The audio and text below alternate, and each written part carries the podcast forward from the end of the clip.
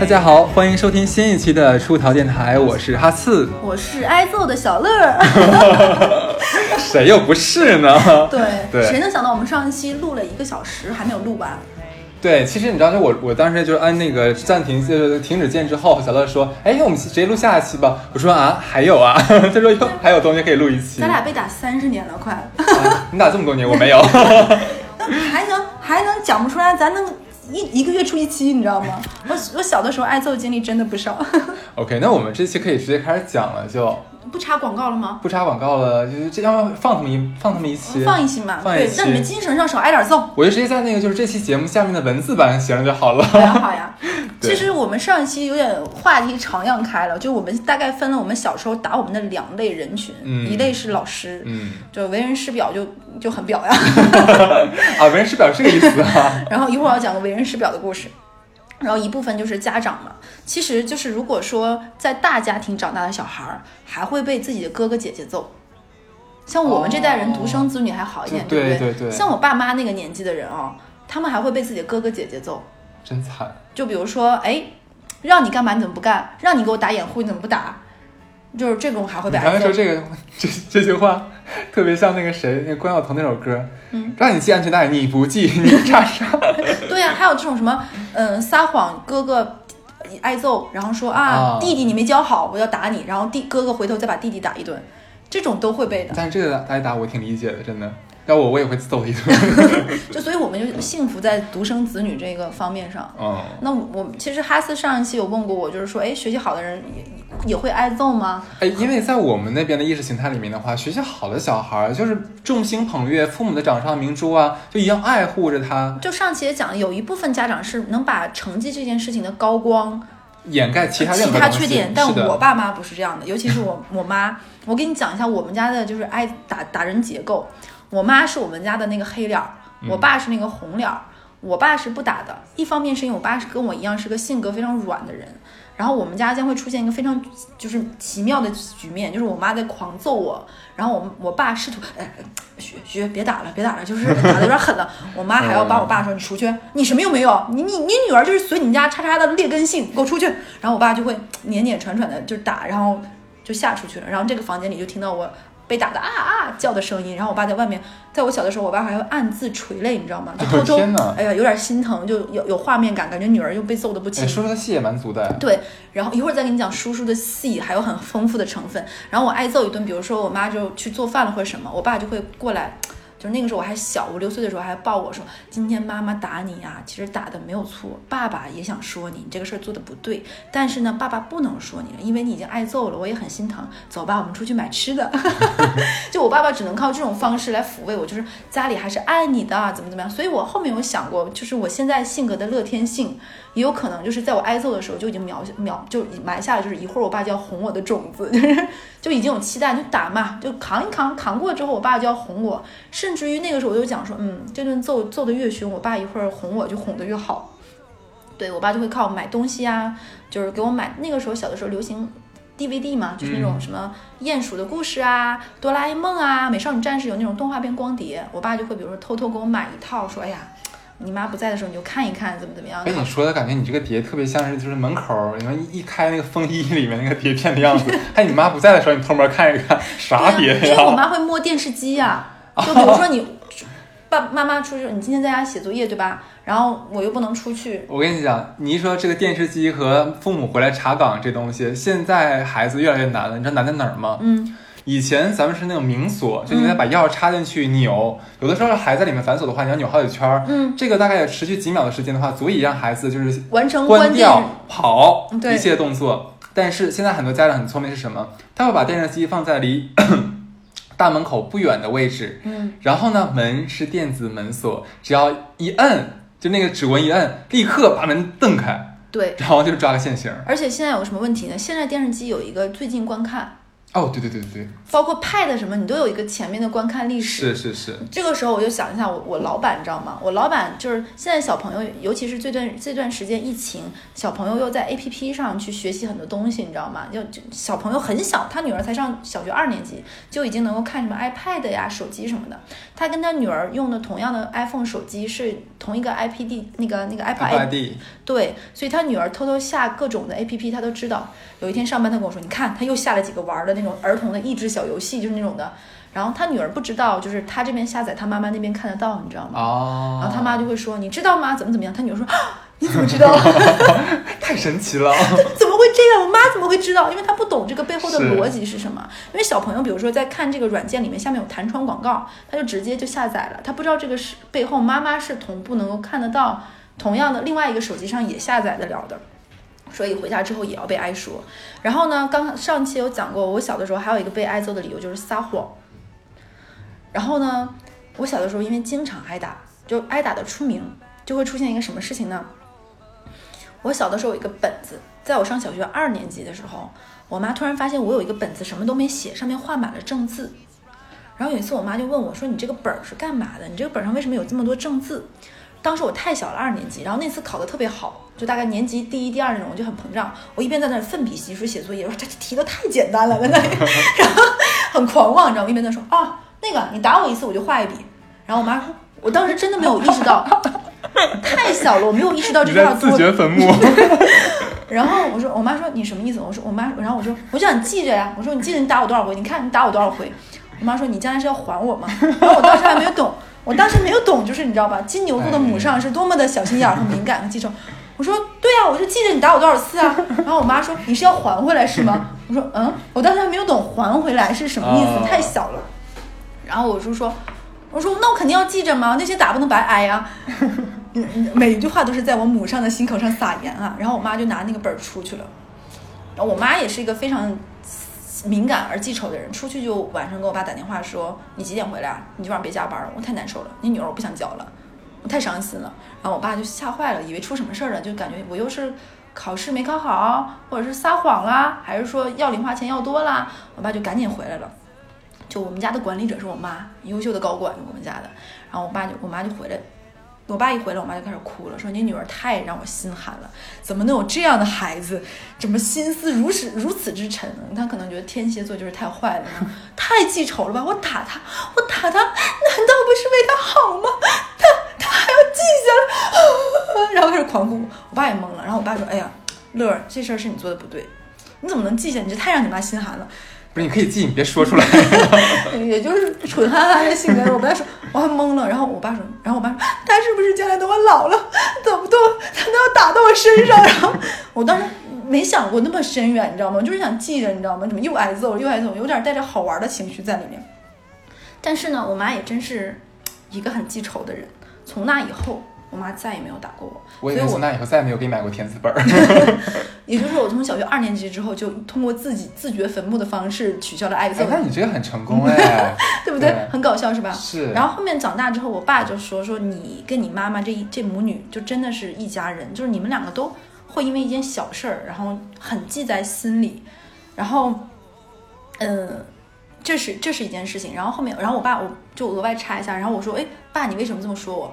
我爸说，你妈还举过一件例子，就是我妈记仇我嘛，嗯，然后我，然后我小的时候有一次跟我妈妈去北戴河旅游，然后我爸爸也去，但是我爸爸是在那里出差，我妈就是想带着我玩儿放暑假。然后那个时候大概我小学二三年级，我老家还没有开过麦当劳、肯德基，没看过，就只在电视上看过说，然后路过那个店就很香嘛。然后那个时候我很小，我们家处于那种。从我我我妈我爸妈想攒钱，从教师家属院里搬到就是那种外面的商品房里，嗯就自己买房子嘛，不不住在学校划的那个小区里，可能在攒钱比较辛苦，然后家里可能也有一方面这方面的矛盾，因为北方的随礼各方面非常大，对我爸爸的亲戚又很多，然后我妈妈可能有一些委屈，这是我长大之后才明白的，就是觉得这个家你管的又很少，然后呢攒钱又很辛苦，然后又想给女儿更好的一些升学的环境。但我小的时候哪懂得那么多，只懂得路过肯德基，没有吃过很很香，很想吃。然后我就在肯德基的门口，我大概是二年级到三年级，我说我想吃肯德基，然后我妈就没有理我，就还是往前走。因为你妈说，我看你像个肯德基。你有你有没有对，这是东北妈妈常见的态，你有没有想想过我？我妈就是一个很梗的人，我也是。然后我妈我妈没有理我，然后我就说妈，我想吃。然后我说哎呀，我这次考这么好，我什么都没要，对不对？我妈就生气了，一股火就上来，就说哦，合着你考试是为了我是不是？你读书是为了我是不是？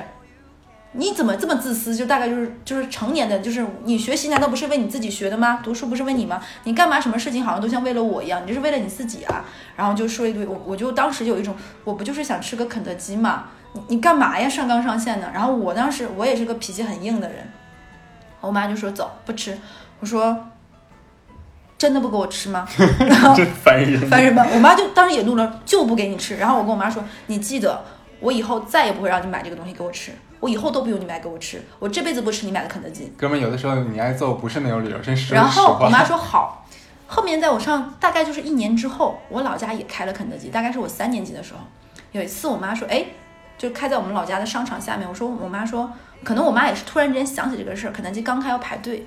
我妈说，要不然你在这排队，我去买完东西结完账。那个时候老家商场不都是一层楼有一个柜台，你在那里结账吗？我妈说我去结账，你在这排队，我们去吃肯德基。我说不吃，我就轻描淡写的说不吃。然后我妈说，哎，为什么不吃呢？我说我就不吃，不想吃。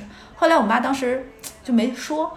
第二次我们再去逛商场的时候，我妈说：“哎，我去给你买肯德基呢。”我说：“不吃。”然后我妈当时就懵了，就是没想到一个小朋友，我才多大，十岁都不到，天，九岁。然后我妈就说：“你为什么不吃？”我说：“我不是当时跟你说过了吗？我说以后我再也不吃你买的肯德基。哎，你真刚。我真的很刚。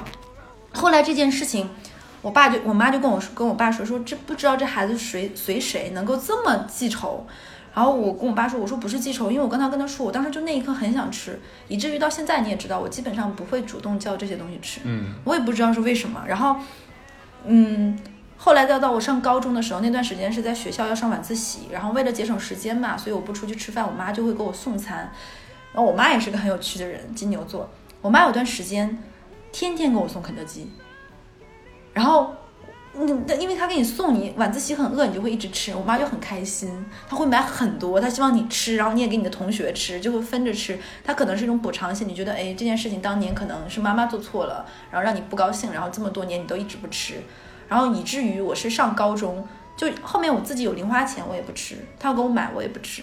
后面也是个，所以我现在觉得是不是我挨挨揍活该？嗯，天生欠揍，性格使然。你不亚于我半夜让我爸出去给我买那个小甜点的那个事情。那我再给你讲一个我奇妙的故事啊，嗯就是先讲讲哎几个挨揍的奇妙例子。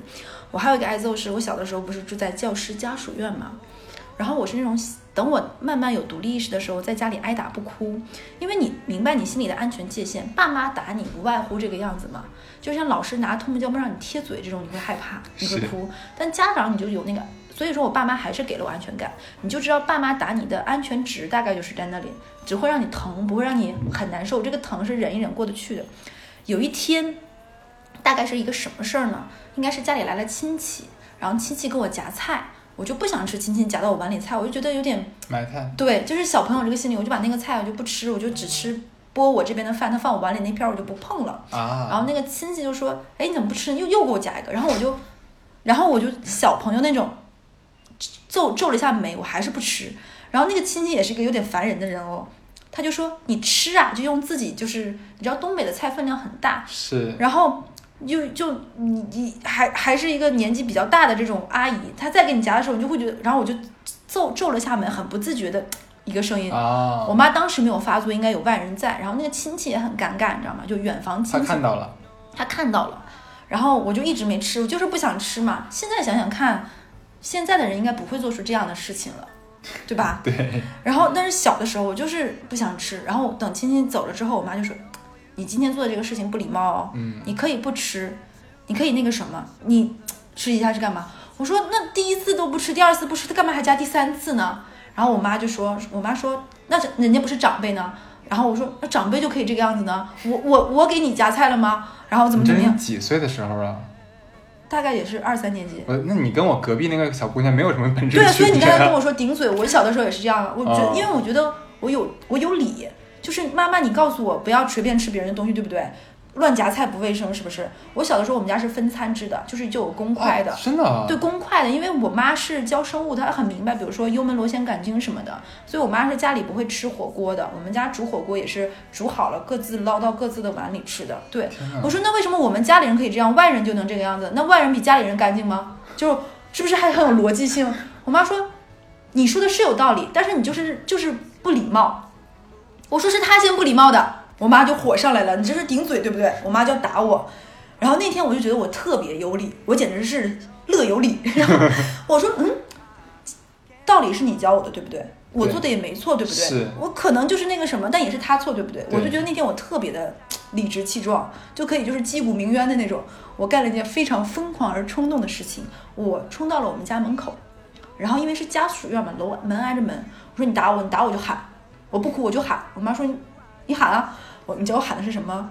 我妈比如说叫叉叉叉，我说快来看呀，叉叉叉又打孩子了，为人师表就是这个样子的吗？老师在家也打人。哎，你这你没被打死，真的算你命大。和谐社会救了你，你知道吗？对啊，你你现在觉得我一上上一期为什么一直说我爸妈打的对，我妈打的对？是我发现你好像真的有些事儿，你妈打的也有点道理，实话。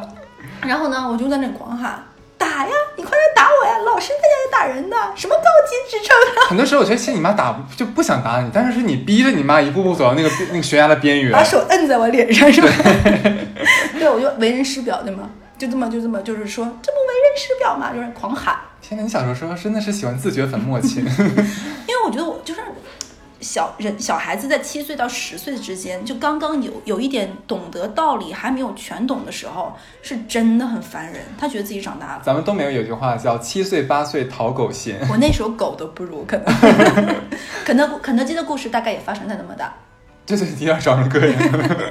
对，后来我妈就有有，后来我我妈就说说，她说他就老师当过那么多年，见过很多孩子，他说真的是每个孩子都不一样的。那肯定的呀，就是就是他他就是说现在当时，而且他后面也想，他也说说，像你们那个时候小学或者是初中，一个班可能好所谓的好学校会狂塞人嘛，一个班、嗯。一个班七八十个人，对。老师是真的没有照顾到每个小朋友的，他只能看到这个孩子一面两面，所以确实是会出出现你这种情况，就是塞钱的孩子，那老师就会注注意一点，怎么怎么样，是这确实是，哎但是你别这么说啊。我们那个初中班主任啊，他除了我们塞钱之外，每一个都能打得到，哎，就这个这也照顾蛮周全的，我跟你讲。哦这个老师啊真的是，对啊，他现在还活着吗？活得很好哦啊，那家很真的很有钱，很有钱。那他打人可能就是一个爱好，你看我看。我跟你讲啊，我们那老师还有一个很厉害的地方，他他虽然打我们自己啊，但是他也会很向着我们班同学在外面。有一次，就是你知道有那种校霸，我不知道你啊，霸凌的那种，对对对，就学校里面会有那么几个像那个 霸王头子那样的感觉那样的人。嗯有一次应该是欺负我们班几个男孩子，嗯，然后我们老师直接穿了一个高开叉 的那个连衣裙儿，嗯就直接冲出去了。然后在操场上，那几个男的孩子就围，其实很大，初中生也很大了，嗯就围着他一个人。然后我们老师就特别像那个《九品芝麻官》里面那个魏小，不是那个什么来着，周星星还是什么东西，就是挨个转圈骂，你知道吗？然后骂赢了，那你们老师是修炼出内功了骂人，呃，是他他他打仗可厉害了，真的，所以他不害怕跟那些人打仗。他就是最大的校霸，你没有我发现吗？发现了。哎，我有跟你讲过他带我们去那个烈士陵园那个事情吗？就是咋的了？你笑啥呀？我感觉他能把烈士骂醒了。没有没有没有没有，我们我们尊敬烈烈士啊，我们尊敬烈士的，就是我们在就是每个班要排队嘛，然后大家手我我收回刚才的话，我对不起，道个歉。对，你开玩笑的嘛，对。然后那个呃，正常老师肯定会陪同嘛，那可能老师穿着正常的衣服，然后领着大家一起走。我们老师不走寻常路呀。你知道那天我们老师什么装束装束吗？他穿了一身就是从上到下皮的紧身的皮衣皮裤，就那种他尊机车服。重他尊重烈士了，穿成这个样子，我可真是纳了 闷然后，然后我跟你还没说完，他长头发嘛，你我我不知道那个叫女生叫什么，叫冲天辫儿吗？哦，对，就就是扎在天灵盖儿上，扎在天灵盖上一个马尾辫，你知道吧？很高的那一种，然后戴了一个霹雳娇娃，他之前哎，对对对对，特特别像。然后手里面拿着是那个，你记不记得我上期讲，就是他把一个男孩踢到柜子里面，钢管，钢管手里拿黑色的钢管，一身黑，然后在旁边一人一拿手敲着棍子，然后你往前走，你前面那个快点儿，就好像我们是押送的犯人，你知道吗？然后因为我们的学校是全哈尔滨最好的学校嘛，就我们的大校长，因为我们是好几个分校，我们大最大的大校长在旁边，我当时听到了大校长问我们，好像校主任还是什么什么东西，说：“哎呀，这位老师是谁呀？”然后他说：“啊，这是咱们什么今年新新进来的什么什么什么老师。”哎呀，有点个性啊。这是有点膈，这是有点膈应吧？哎，我跟你讲，在路上，我们是在路上，我们老师拿棍子打了好几个人呢。哦，烈士陵园也也打来着。太吓人。对啊，我就觉得要放在古代的话，在烈士烈士面前动武的话大不敬。对呀。啊，是的。有点吓人，真的。可有刚了，这个老师，你怎么办？我现在觉得你妈送礼是对的，就必须送啊，不然我怕你被打死。对，你看，但就算我当时冒着就是传递假消息的风险，我也要跟我妈讲。他打死了，是很吓人，这个真的 是吗？很有意思吧？所以我就觉得说，像像我跟你讲，要是你妈当时认识我妈的话，我妈一定会劝你妈来给给老师送礼的。我妈绝对不会，你知道？你知道？受苦的是你啊！我再给你讲一个我妈特别刚的一件事情，刚到我们学校出名，就是是这个样子的。你知道，所有的所谓的奥数，其实说白了就是让你提前学了你未来要学的东西，这个道理你都懂懂吧？小学的时候呢，那个时候是没有学过。那个一元一次方程的，就是设 x 为未知数这样的，所以小学的时候，其实说白就是用笨的方法解一元一次方程。这个这个解题方式叫单位一，就相当于用分数来解一个一元一次方程更复杂一点。然后我妈那个时候就看了一下我小学的课本，说你们这个题其实设个单位一就更设个 x 就完事儿了嘛。所以我妈说你就不要这么做，你就给我用一元一次方程或二元一次方程做。就什么鸡兔同笼这种题，说白了都是一元一次方程和二元一次方程。所以我在小学二三年级的时候就学会了。哎呀，我的事情集中发生在这个年纪，十岁左右。然后我妈就教了我为那个 x 方程，我就做卷子超快。就别的小孩可能要先想怎么设单位一，他们做一个小时的卷子，我可能二十分钟就做完，就是真的会简单很多。但是班主任就很不爽，很不爽。我教你怎么做的，你怎么就显摆你会了呢？然后我妈干了一件什么事情？我妈说。那是弯路，我女儿不需要。我都已经不知道你说你妈 什么好了。这对母女是不是有点奇怪？可是你妈也是老师啊，应该知道这样会很让老师生气的。是啊，但是我妈觉得，就是可能是因为我妈是大学这一类的老师，她会觉得，对，她会觉得没有必要走一些所谓的弯路。然后又再加上我从小到大不上补课补课班，所以我的数学很好，是我妈教的。我是上初中的，上小上初小学学完了初中的东西，上初中学完了高中的东西。就是数学，所以我上课的时候就是再加上我妈这种这种思维，所以我我上课比如说不听课，我妈觉得你要是只要没有看闲书，你写别的我不管你，你会了就可以。其实这个想法是对。对，所以我妈是一个就是有的地方很宽，有的地方又很很严的一个这样一个人。但是应试教育的班主任就会很不爽，就你的权威凌驾于我之上，因为北方的很多老师觉得我是能连你爸妈都能管的人，你爸妈是不是有点嚣张了？所以我的班主任那个时候就对我极其不爽，就是肯定啊，就是你没有让我不爽，你妈让我不爽。但 但是阿姨真的好像没有考虑你，真的。而且呢，那个时候我们班有一个什么送礼风潮呢？我们班有个送礼风潮是分别给我们班主任送礼，要跟我一个同桌。就是没听明白什么意思？我们班有很多男同学和女同学，他们会给我们班主任送礼，说能不能让他孩子跟小乐同桌。哦。因为我是那种。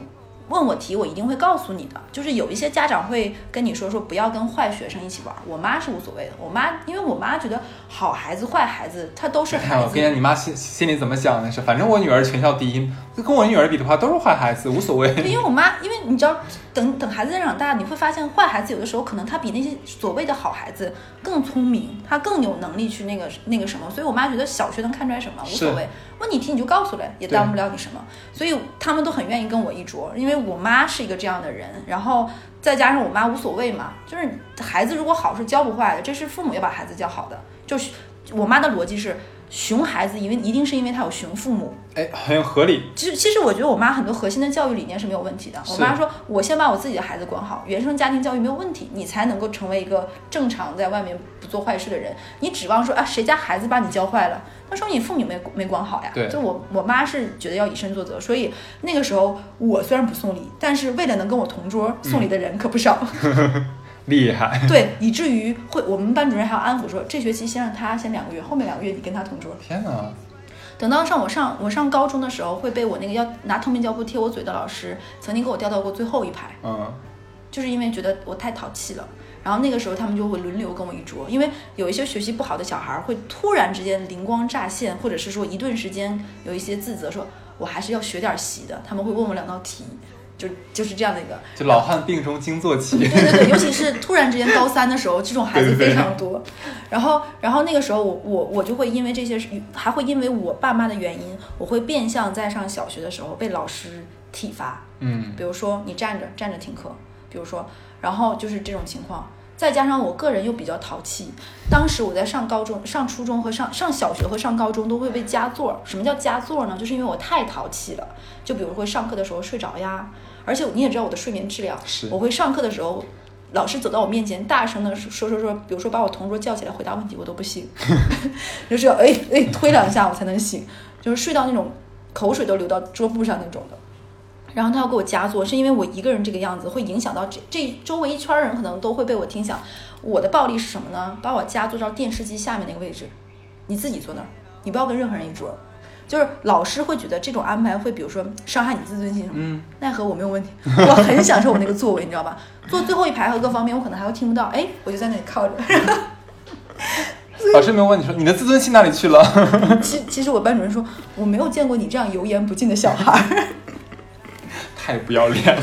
对，那个时候还有很多人挨揍，是既会被学校打，又会被老师，就会被家长打，就是早恋，哦，对或者是隐对对隐，形早恋。是是是，你你们有这种情况吗？我我讲了呀。我们老师特别喜欢把早恋的人叫到前面去，让扇女孩子，让男孩子看啊。啊，你们有没有那种老师，就是这两个孩子早恋，他会跟男孩子家长说这女孩子不行，我不让你儿子早恋是因为这女生不行呀，然后再跟女方家长说说这男生，哎呀，你女儿怎么能看上一个这样的人，就两边挑，太表了，让双方家长回去教育自己孩子。你们有没有这种？这是这我不知道，这个我也不清，我也不清楚。然后我我这会儿讲一个我们上高中时候的例子。好虽然我们是一个好学校，但我们这个学校看起来是不是很乱？讲的所有故事，啊，对，不 我跟你讲应该啊，我们班当时上高中的时候，我们所谓的叫做奥赛班，就是我们这个班是全班是尖子生，就是全年级前一百二十名被平均分到两个班，第一名一个，第二名一个，这么匹。我们班就是另外一个班，第三第三班，就两个班，就这两个班。然后我们班一个女生，她早恋的对象劈腿了，劈腿了另外一个女生。因因为我们上高中的时候，那个时候是高高二、高三的时候是晚上可能到七点钟放学，然后有一些比如说他的爸妈没有办法就是陪他学习，会有那种叫自习室，是这些小孩就下了学校放了学再去自习室，然后他早恋的那个对象呢，就在自习室里跟另外一个女生谈上了早恋，恋爱恋爱了之后呢，就被这个我们班的女生，我们管管我们班这女生叫大姐头吧，那大姐头学习好，然后呢。自己还早恋，就属于学习爱情两不误的那种类型的。然后她就发现自己男男朋友劈腿了，她上课的时候就非常的不爽，她就越想越生气，然后呢就说不行，这女生真是婊。她就我们班比如说是七班，那班比如说是十六班，她在上课的时候突然啪的一拍桌子说靠，老娘要揍他，就从我们班直接冲出去了。然后我们班那些人你知道吧，也是卖单儿不嫌事儿大，就跟着一起，哎呀不行，大姐要出事儿，然后就跟着冲上去了。然后呢，上课时间啊，我们班那个女生就冲到了两层楼以上，一脚把他们班门踹开，大骂，哒哒哒哒，然后把那女生拉出来了。啊，直接是从班级里拖出来了，因为太突然了，一些发生的，稳准狠就就拖出来了。然后我们班那帮男生，你知道吧？长期压抑学习好的班级的男生，在学校里其实是有点示弱的，嗯因为都觉得你们这帮人就是学习好，啥也不会。然后我们班那帮男生就又就像海草一样漂浮的 卖单不看事儿大，就一起就一窝蜂的围成了一个圈儿，然后就把那个女生拖出来打了一顿。所以这个挨揍还有这种就是这种那个年代那个年代搞小三儿也要挨揍的。哎，我发现你们那边的学习好的孩子好像跟我们这边的完全很不一样狂放，是吧？对我们班还有一件事情，到现在同学聚会都能拿出来说。我们班那个时候有个男生成绩好，我们班的也爱早恋，然后呢，他就喜欢班内搞，就跟这个女生谈恋爱，再跟那个女生谈恋爱。当年我的同桌就跟他早恋，然后两个人有大概有一段时间处于这种分手之后，女生还有点依依不舍的情况。那个女生就在我旁边，一般一边背英语单词一边哭，abandon，就大概这个。然后那女生成绩也很好，然后那个男生当时是先跟一个女生在一起，然后再跟我同桌在一起。我同桌呢也是一个刚妹，就是贼虎的这种，就是东北女生啊，好像也有点影响我们。我就是这样。哎，不不不，你只代表你们省，可不代表我们省啊。然后呢，这个男生就略施小计的劈腿了。当时是在化学课上，我们化学老师在上面还在写硫酸铜的公式。硫酸铜的公式你还记得吗？不知道，我想不起来了。哎，Cu 不用不用不用，拉倒吧！哎呀，拉倒吧！哎呦天哪 H 二 Cu 是吗？不用啦！哎呀，不说了，你现在你估计我是文科生愁啊。死我了。然后我在那写硫酸铜的公式，对不对？嗯然后在那配说什么什么什么什么什么还原啊、氧化啊，啊什么乱七八糟的什么。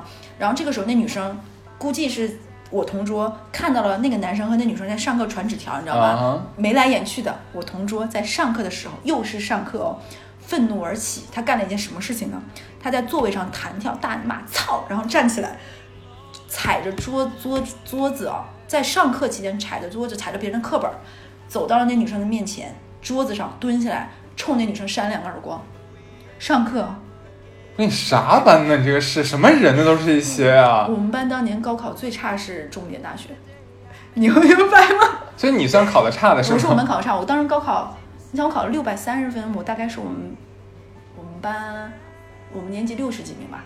嗯我的天哪！然后他就是蹲到了那女生面前，抽了她两个嘴巴，然后我们班化学老师回头写完公式，就看到了这样一幕，全班都已经，太吓人了。然后对啊，就是这样的一个画面啊，就我们这个虎虎生风的班，然后这个画面和之前就是上课碰到这两个女生，然后成为我们班高中男生就是引以为傲的两个故事，就我们班不同凡响，就是所以说挨揍不一定是有老师，还有家长，还可能来自于同学。啊，你们这关键是你知道，在我们我这边的意识形态里面，我们学习好的孩子真的是非常老实巴交，真的很老实巴交。不没有，我们班特别的狂野，所以你知道，我当时听说你说你学习好还会被挨揍，在我这边难以接受的，因为我们那些好孩子真的是就是不惹事儿，是吧？特别乖。而且我们那边就假如说父母打孩子，好像孩子也很少犟嘴那样子，就是被打。哎然然后老师骂学生，学生也就是就就听着就。而且我们班还会有，你知道，世界上真有一些人，他是真的比你聪明。那肯定的，就是在我当时上高中，你你因为你知道上学是这样，比如说小学是无差别的，就是因为住得近，大家都上这个小学。是。初中可能会，嗯、你会知道哪些人学习很好，这些人会在一起，年级里面这些人会认识。高中是大家共同考上一个好的高中，其实我们高中就是考上的嘛，对，就是因为它是一个国家国家的那个全国前一百的中学，然后大家是考上才能上这个中学，已经自动划了一个档。考上这个高中的人又把成绩最好的人分到了这两个班，嗯其实他已经是被筛选过的人，你会觉得这帮人是不是应该是很老实巴交？殊不知那一刻我才发现，有些人是真的聪聪明。就你觉得你是学习好吧？我上了高中进了那个班之后，我从来没有考到过班级前十，从来没有考过每。次都第十一是吗？就是你你你想班级，我大概是年级三四二三十名，三十最好是十几名，大概是二三十名这样一个成绩。所以你你知道有一些人他上课就是在玩儿，他就是比你成绩好，就是不努力他还是成绩好。我们班还有那种比常常规同学小个五六岁的人，嗯，然后他们上课就是睡觉玩儿吃东西，他还是学习好。嗯，然后呢，然后这些这些人呢，他们会干一些非常值得挨揍的事情，所以我们班经常被打。对我们班还会有一些同学，你知道那个时候大家会拿文曲星，对吧？对对对对对，我们班有成绩极其好的男生，他特别喜欢在文曲星里下小黄书，然后他连续三个文曲星都是被下键摁坏了，你知道，就是要我知道我知道，懂懂懂懂懂。小黄书要一直翻，他上课的时候就在那里按小黄书的下键，就一直一直，他三个文曲星是把下键按秃了，天哪，这个为什么会被被打呀？因为他自己看完他要分享呀。啊，肯定有嘴欠的，跟老师说了，对，还有一些，比如说老师，比如说有从一个同学那儿上课看这种东西之后，发现他会问你哪儿来的，啊。总有一个人嘴不严，把这个源源头暴露出去，然后这个男生就会挨揍。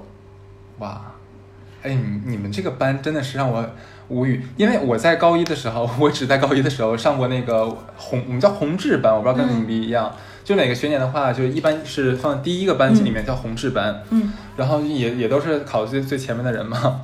然后我那时候一直都掉车尾，然后有一段时间我怀疑，哎，我学习这么差，原来就是没有办法，全学习特别好的嘛。对啊，然后我们班就每一天特别的安静，也没有人聊天啊，每天都在学习，然后老师经常会还会骂我们，就是反正有任何理由都可以骂一顿嘛。对啊，假如说你每个老师怎么都这样？是是，就是你感觉说怎么你考的，假如说假如说一百二咱一百二十分满分嘛，你怎么考了一百一十分？你这份你这样跟我们吊车尾怎么怎么样？我们我心啊，这样也会被骂，就现在是没有人会反抗，真的没有人反抗。就就我们老师也有打人的，我也又就说到一个老师打人的事儿了。我们老师是个男老师，教语文的，他的儿子呢曾经也是他的学生，也在我们那个学校里面。他有一次是他儿子模拟考，嗯好像考的不太也也很好，但是不不达不到他的要求。他就在我们学校主干道有林荫大道里面，就是从林荫大道的头儿打到了林荫大道的尾，从头就所有老师、所有学生、所就学校全在看。我觉得这孩子心里要造成很大的阴影。嗯，对。然后这个老师最引以为豪的是什么？他儿他他他儿子后来去了上海同济大学嗯，呃的建筑系，还蛮不错哈。他一直归功于说是他打得好，哎，很多家长是这个样子。我就嗯不能理解。你你说到那个林荫大道党，我想到了我我是不是小的时候，就是大概上高中的时候，有一个女生她早恋，然后被老师找到了学校，因为那个时候是不允许用手机的嘛，其实就是手机短信被发现了嘛。是。然后她的爸爸来了，她爸爸来了之后就打她，就直接在那个老师不有教研室嘛，嗯，教研室不是挨着那个教室嘛，就是对对对基本上那个时候学校的构造就是一排，就是阳南面儿都是教室，北面儿都是教研室这样的一个构造然后就在那儿打，就直接当着所有的人面打他女儿，说你怎么这么不要脸啊？你这个怎么怎么样？就是供你读书不是让你怎么怎么样就，然后那个女生后面就学习不好了，她之前是学习好的，因为我觉得这个对女生的伤害太大了，就是你让所有人，包括喜欢他的男生和他喜欢的男生都看到他爸爸这么的对待他，你我觉得对他伤害太大了。你你你觉得早恋是一个十恶不赦的事情吗？我我不觉得。我我我如果说是十恶不赦的话，我只能想到父母可能会担心孩子做一些超过这哎个年纪该做的事情。怕发生这个事儿，别的应该倒还好吧。对啊，我觉得就我觉得你家孩子学习不好的话，跟早恋一点关系都没有。是的。你学习好的话，跟也跟早恋没有关系，是他自己的个人问题。而且我小的时候最开始萌生出喜欢人一个人的时候，因为有了这方面的这种情愫和感觉，我会特别，比如说在乎我的形象，嗯不能太邋遢。上学的时候满怀期待，想保证一个很好的精神状态。其实这是喜欢一个人会带来的衍生这样的情绪。只要你作为爸妈，你很好的引导他，告诉他度在哪里，保护好自己，等等等等，我觉得是不会有问题的。你知道，我还有女生同学，她跟我说，她她现在是妈妈了，她跟我说，她说她一定要好好保护她女儿，尤其是她女儿在第一次来生理期的时候。我问她为什么，她说她第一次来生理期的时候不知道把裤子弄脏了，回家被她妈打了。你你没有发现咱咱们很多父母打孩子原因都莫名其妙，就孩子最需要保护的时候挨了顿揍。然后她说她揍，然后她妈让她自己洗，她说她自己就那个时候还住在平房，他跟我说，嗯她说那个时候是井水，冰凉冰凉，天哪她自己洗自己的内衣。他说他当时洗完的时候，那个手已经冻到就没有知觉了。女孩子好像例假的时候是不能沾凉，是吧？是的，他说他将来他他后面他跟我说他生孩子的时候，因为他是他是顺产和剖腹产两个罪都招了，就属于那种我不太懂，就是顺没顺下来，然后没有办法转成剖腹产。她说她两个罪都招了。她当时生孩子的时候，她说她脑子里只剩一件事情，希望不要生女儿，因为生女儿要跟她一样经历。我妈也说过同样的话。对呀、就我跟你那天你妈说，我不是也说，对对就是妈妈都会这么想。然后她说，当她生下来是女儿的时候，她说她眼泪就下来，她就想到她女儿将来也要经历过生理期的疼痛，然后生孩子的疼痛，加上养孩子做女人这辈子，她就觉得，哎呀，就是有一瞬间觉得，怎么就是这个人自己生命的。割下来这块肉要遭这个罪，他然后他又想到他小的时候他妈对他做这些，他说他一定要不让他女儿吃这些苦，受这些罪。然后也他说也因为这个情绪情绪在，他就会管他女儿管得特别严。他女儿嗯上的是现在上海一个非常如狼似虎的学校，叫明珠小学。啊，知道。在上海的普通人应应该一定听说过，这个学校的管理也是非常的狼虎之势，就是是非常凶，就是属于很好的一个学校了，虽然是。然后呢，他就说为什么管他女儿这么严？他就觉他说他说因为女生走错一步路，后面给他改正的成本太大了。天哪，也他不至于这么严重。我说也不至于了。然后他说，他说他小的时候就觉得他是那种小县城，很小很小的那种西北的考出来的。他说太不容易了。他说他不希望他女儿像他一样这么辛苦。他既然选择来了上海，然后给能够能怎么样，他就希望他。我说你你是变成了一种更病态的，把很多压力给了你女儿，没必要。然后他给我讲了他冷水洗洗衣服这件事情。他说他等他有女儿，一定不让他女儿受到这份辛苦，然后有这份委屈。他说如果女儿第一次有生理期的时候，他一定要好好告诉女生女女儿，这是女人一一辈子要经历的一个事情，你不要害怕，也不要觉得脏，怎么怎么样。我说这是对的。但是他他跟我讲，他因为这件事情还让他妈打了一顿，你能理解吗？无法理我无法理解。像我这种肯德基呀、为人师表不该，我自己都觉得该。是，哎，说到这里的话，我跟你讲，你你知道我我之前来上海之前啊，我对上海的印象完全是通电视剧了解的。电视剧感觉好像上海的爸妈特别特别的宠孩子，是的，女孩叫什么妞妞啊，对吧？男孩子反正就是宝贝嘛，对对就很多人。这这个也没有地图炮啊，就很多人都会觉得说上海的男孩子更妈宝男一点，因为爸爸妈妈太爱孩子，特别宠孩子长大的。因为他们可能不需要离开上海读书，也可以在上海，不像我们会可能换一个城市。对，而且包括说，毕竟南方嘛，就南方人可能相对、我那时候理理解是比较柔和一点点，可能对孩子更柔和，因为那个时候的电视剧传达了非常错误的，就刻板印象对那一种，其实不是这样子的。导致我来上海的时候，我我以为上海的孩子都没有挨过揍，我以为 我后来发现太天真、太是的 naive 了，是。然后你知道吗？我们健身房里面，我见过一个上海大姐，直接在我们健身房里面揍她儿子。哎，你就像你说的，我经常在晚上下班那个时间，因为上海有很多小朋友，他们会小的时候练乐器什么的嘛。嗯我经常听到那种孩子 一边在那弹琴，然后他妈抽一下说你这个又弹错了，怎么怎么样，就经常能听到夏天的时候，如果你开窗的话，你能听到对面楼的妈妈在打孩子的那个哭喊喊叫声，嘶吼，就是而且是上海话的骂人。对，只能说上海或者是南方爸妈打孩子的方式和北方爸妈哎，打孩子的方式不同。讲哦，也差不了太多，也是挺狠的。我看第一次我见到就是我们家楼对面打孩子，打的整个小区都有回音的时候，我也惊讶了。就我很毁三观，因为我觉得这好像不是我理解的上海的家庭的样子。嗯上海家庭不都是孩子可能犯了错，父母都说哎呀宝贝啊怎么怎么样，你不要这样子这样。其实真的不是这样子。你像我刚才讲健身房那个嘛，其实那个他那个儿子真的是，我也感觉欠揍了有点儿，就是很没有，就很没有家教，这是真的很没有家教。每一次来健身房的话，不跟人打招呼，然后不礼貌，非常没有家教，然后会大喊大叫，然后乱弄器材，嗯然后有的时候，你其实你知道，像我们在健身的时候，我们在像举杠铃什么的，是不能让别人碰的。对他有时候可能过来会推你一下或怎么样一下，他也不是故意，但是他不知道这个危险性，你怎知道吧？么打了这么多还不长记性呢？这孩子。，对，然后那天好像是他在在健身房大喊大叫，嗯，我也在你理解不了吧？那个孩子上初中大喊大叫，哎，然后他妈过去啪啪大嘴巴把他画上去，然后我们就天懵了。天哪，对，然后我后来问他，我说我就说叉叉姐，我说我一直以为上海的妈妈是不打孩子的，然后大姐说，哼，哎呀我的天呐，就看我手勤不勤快。很有幽默感这个大姐。对，然后我之前我同事呢有一个也是非常温文、非常温和的一个女孩子，她是我们的行政。你会觉得他每次一笑的话，就是笑容就是非常莞尔的那种，嗯感觉人整个人的气质非常的柔和，像安陵容。结果有一次啊，他有个他有个嗯上小学的女儿，嗯，我离他大概隔了两排，但是他打电话我们还是能听得到。他好像是给她女儿打电话，他女儿应该可能是被老师就是投诉了这样，他他妈就说：“你看我今天晚上回家扒不扒了你的皮？” 然后你就想，那个女那个我的女同事平常是那个形象，嗯你完全想不到她在家跟他姑娘是什么样子。对你你见不到的，你每个人在对待自己的亲人、配偶、子女、工作中真的是不一样的。所以我真的很没有对自己的这方面是没有信心的，就是我身边很多人这样。我即使说，假如说我现在觉得说，哎呀，有了孩子之后，我肯定不会打他的，我肯定有什么比较合理科学的方式来教育他。我觉得我如果真有的话，你们都可能拦着我的那一种。哎，我觉得我会打小孩。我知道你会，对我只能我只能说是比较有技巧性的，比如说不让他很痛，不是会让他很痛，但是不会让他 有嗯动。伤痕之类对的，是吧？我我应该不会，就是应该应该还是会打的，因为我觉得我我可能是因为我妈打我没有造成很多的那个什么，但每个人的家长的流派是不同的，对不对？对，像我这么梗的人其实也不多，但我这时候我要说一个额外插一下，我可能觉得上海的妈妈爸爸承受了别的城市没有的压力，这点我是要说的，哦，怎么说？因为上海的升学压力真的是挺大的。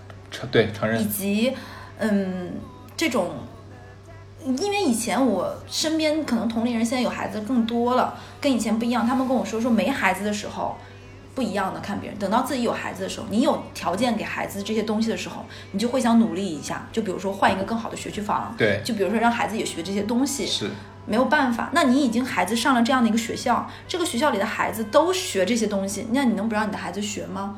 其实他是被这个推着走的，所以很多可能是这地方的压力导致他们没有办法，嗯但是还是不要太打了，能不打就不打。对，虽然我也说也打，但可能我只是吓唬或者是怎么样的，就还是要在家里让家长有一定的威严在，这样才能约束好孩子。哎，我真的觉得，如果说想要当父母人或者初为人、人父人母的人的话，社会上应该是有那种就是像教育父母如何来教育孩子这样的机构，嗯。像心理课程，或者说像像真的就是教育幼儿教育课程。嗯其实我真的很建议，如果父母当然有时间的情况下，还是去学一学。其实现在当父母是个很难很难的工作，，而且你这个东西现在很有很多网课，你都可以看一些，尤其是各种视频网站都会有一些国外的或者国内的这种教你最开始怎么调节这个心态，包括内分泌，没错包括尤其是女性啊，就是她生完孩子，对于刚生完孩子之后的这种激素的分泌会影响你的情绪，包括身体上的一些构造或者什么的变化，会让会到会让你有一些焦虑，比如说头发掉了很多，嗯开始长长雀斑、黄褐斑等等，会导致你一些心情，可能这些心心情的影响会作用到你的孩子身上。去科学的选择一种方式，规避自己的心理问题，让让你更健康，也能更好的心态去面对子女，这非常有必要。是就是那社会在进步，就是因为你有更多的方式来了解自己，来控制自己。说特别好，所以其实这也引申到另外一个比较深层次的话题。你想要教育好父教育好孩子的话，其实最开始的是修炼自己要修炼好自己。是的没错。这个东西你不能说啊，你孩子怎么这样？你要先想想你自己，就包括你刚才说那个在健身房打孩子叉叉姐，她也要反思一下，她这么打孩子了，她到底做到了一个父母的应该有的这个方面吗？打难道就能让他不做狼熊孩子了吗？是的他自己要想想是不是这个方法合理。是的，没错。哦，我们这一期简直就是从各个维度讲，就是挨揍那点事儿，对，就是两个被打大的人 笑。，对。是。哎，我没有想到说这个话题可以引出这么多好玩而且的事情。我我们都没有拆开很多，就像我这种梗孩子，你要是这一期请我妈，我妈能讲太多。我小的时候挨揍，然后你会说该，小乐真该打，我妈能给你讲出几十个这样。父母会合理化，会把你那个时候就全部合理化，对对会把自己就洗是白的，是。的，爸妈都很会干这个。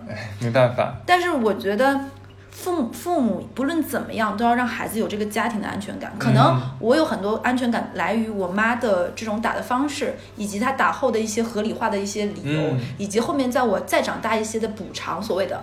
还有就是我爸爸这个足够温暖的人，他会在那个时候让我觉得，嗯，妈妈打完我，爸爸就会安慰我，会哄我等等一些。